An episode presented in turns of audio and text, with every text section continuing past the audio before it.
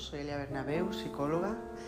Hace unos días hice una encuesta en, mi página de psicología de, Instagram preguntando sobre qué tema quería que hablara. Y bueno, mm, el tanto por ciento más alto fue sobre la depresión, ¿vale? Entonces, pues a ello vamos.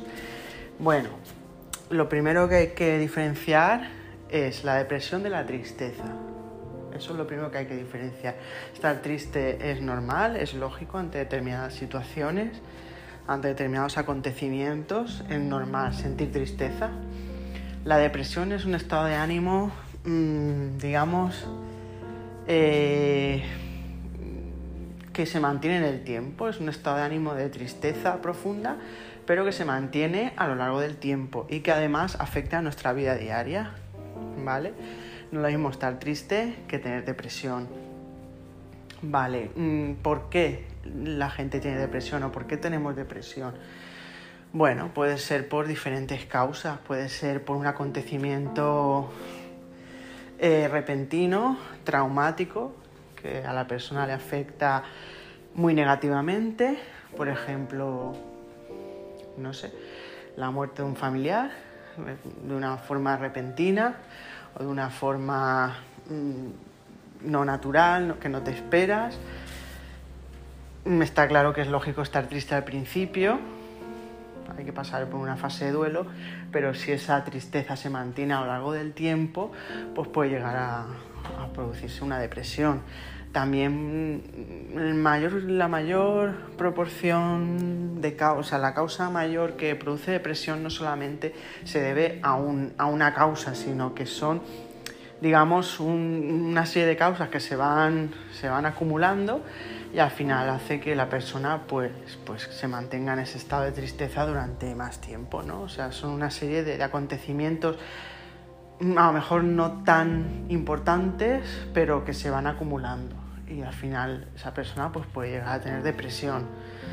Eh, cada persona, vamos a ver, mm, nosotros no podemos, podemos evaluar, mm, vale, me ha una persona me cuenta que me ha pasado, le, me cuenta que le ha pasado algo, tú no puedes decir, bueno, por eso no puedes estar, no puedes tener depresión, porque eso no es importante. Bueno, quizá no es importante para mí, pero sí es importante para la persona que me lo está contando.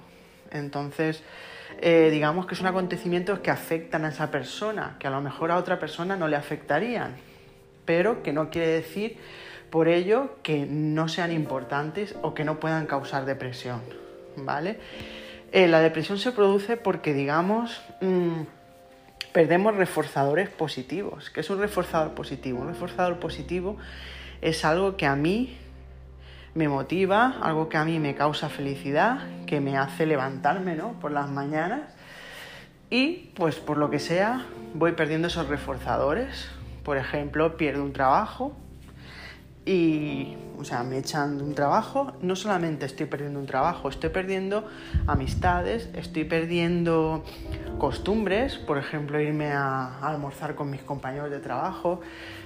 Y por supuesto estoy perdiendo, pues, mm, dinero que me ayuda a vivir, ¿no? Entonces, no solamente es que pierda el trabajo, sino que hay muchos más factores, ¿no? Es un ejemplo. Por ejemplo, es eso, ¿no? El perder el trabajo, eh, perder una pareja. No solamente estás perdiendo esa pareja, sino a lo mejor estás perdiendo amistades, estás perdiendo mm, actividades que a ti te gustaban, por ejemplo, salir a cenar los fines de semana ¿no? O sea, no solamente, es una, no solamente nos tenemos que centrar en lo que yo creo que me está causando esta depresión, sino en todo lo que le, todo lo que al perder eso o al ocurrirme eso, todos esos reforzadores positivos que a mí me están haciendo sentir bien, ¿vale? Entonces yo poco a poco esos reforzadores positivos los voy perdiendo, me voy sintiendo triste y aparte de ese estado de ánimo, de tristeza que mantenía del tiempo, que es la depresión, también la persona va dejando de hacer cosas que antes le gustaban,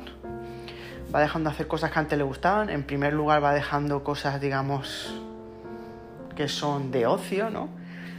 E incluso si esta depresión se va a mantener en el tiempo, puede dejar de hacer cosas que digamos que son obligatorias, ¿no? Por ejemplo, dejar de ir a trabajar.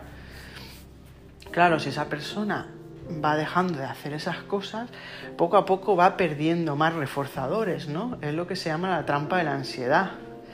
Si yo en un principio me siento triste porque he perdido algo y poco a poco ese estado de ánimo me va dejando, me está obligando a dejar de hacer otras cosas, estoy perdiendo, me estoy quedando al final prácticamente sin nada. Entonces eso es lo que está manteniendo la depresión, ¿vale?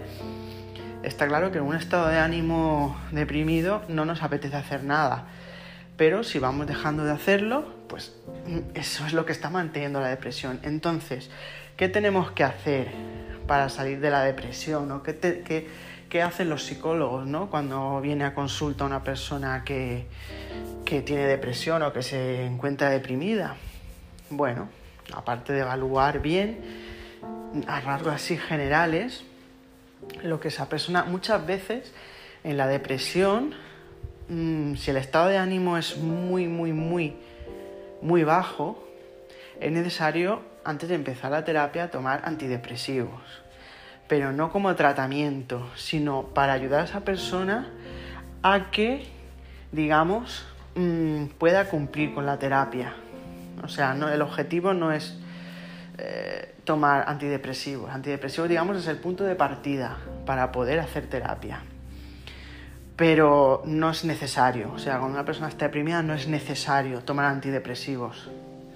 De hecho, yo, mm, en la mayoría de los casos no es necesario. Entonces, ¿qué tenemos que hacer? Lo primero que hay que hacer es una activación conductual. ¿Qué es esto, una activación conductual? Pues es mm, ver qué actividades le gustaban a esa persona antes de tener depresión y que poco a poco vaya retomando esas actividades, primero con las que menos le cueste, menos esfuerzo le cueste y más satisfacción le produzca, vaya empezando por esas, por esas actividades de ocio o actividades que a esa persona le gusta, poco a poco para activar, ¿no? Esa, para activar a la persona y que vaya ganando reforzadores. A la vez que se produce esta activación conductual, por supuesto debemos de hacer terapia cognitiva, porque eh, cuando se llega a un estado de ánimo depresivo es porque hay pensamientos que lo están manteniendo también. Eh, seguramente son pensamientos pues catastróficos, dicotómicos, pensamientos que no son reales, mm, pensamientos pues eso, ¿no? Que, que hay que cambiar, que hay que cambiar poquito a poco y pues eso, junto a la activación conductual que hará que la persona vaya ganando reforzadores, la terapia cognitiva le ayudará también a cambiar pensamientos que están manteniendo ese estado de ánimo. Entonces digamos que el tratamiento de depresión es activación conductual por un lado y terapia cognitiva por otro. Y en el menor de los casos antidepresivos para comenzar a, a poder hacer terapia. Y nada, la depresión hay que decir que, suele mejorar con el tiempo, aunque no se haga nada. Al contrario que la ansiedad, la, ansiedad suele, si no se hace nada, suele aumentar. La depresión con el paso del tiempo normalmente tiende a mejorar, pero eso no quiere decir que si nos sentimos deprimidos, si nos sentimos mal, si vemos que cada vez vamos dejando de hacer más cosas que antes nos gustaba y ahora no las hacemos porque no nos apetecen, pues siempre se debe acudir a un, profesional, a un psicólogo, para que nos ayude, ¿vale? Porque a lo mejor lo que tarda en, lo que yo por mí mismo tardo tres años con terapia, en cuatro o cinco meses podemos sentirnos mejor. Entonces siempre acudir a un profesional. Eh, también mencionar en los casos de depresión, eh, los, intentos de suicidio, los suicidios suelen darse en depresión y es un tema bastante, bastante delicado que vemos en terapia y, bueno, hay que tenerlo presente, que también es un tema a tratar y tema bastante importante tema que se debe de hablar, que, es algo que es, que es muy normal cuando una persona está deprimida ya no solo, pues eso, tener pensamientos de suicidio, incluso llegar a, a suicidarse, ¿no? Entonces es un tema bastante serio y por eso antes de que vaya más, pues siempre buscar a un profesional. Bueno, espero que os haya ayudado y, y nos escuchamos más adelante. Gracias.